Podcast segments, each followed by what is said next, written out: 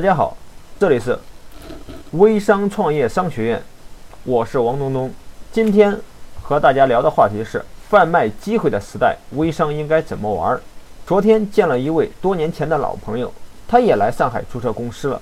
公司的核心业务是做众筹，正巧昨天大家都有时间，于是就约到我们公司一起见面聊了聊。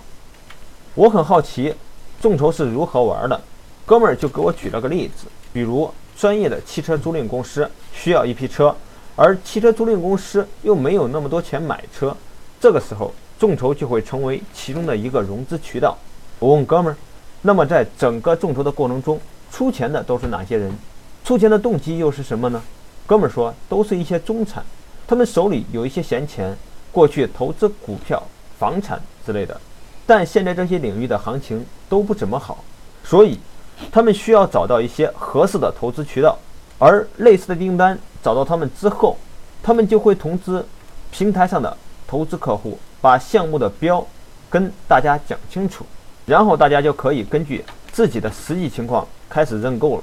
这些人自己都有事情做，单独出来创业也不太可能，而且手上的钱也不是特别多，所以他们一般都会选择投资，找一个差不多的项目，然后很多人一起投。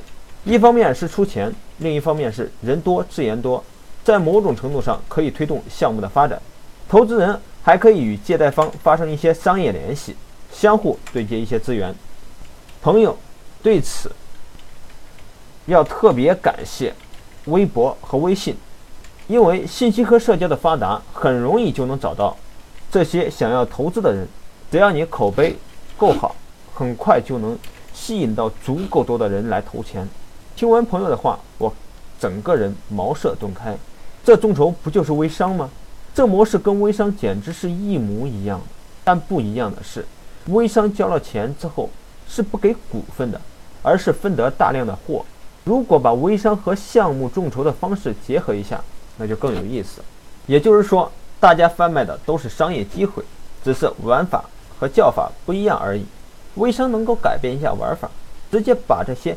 有闲钱想创业，但又不想脱离原本工作的这部分人整合在一起，让这些有资源、有影响力的人来做微商，那会是怎样的结果？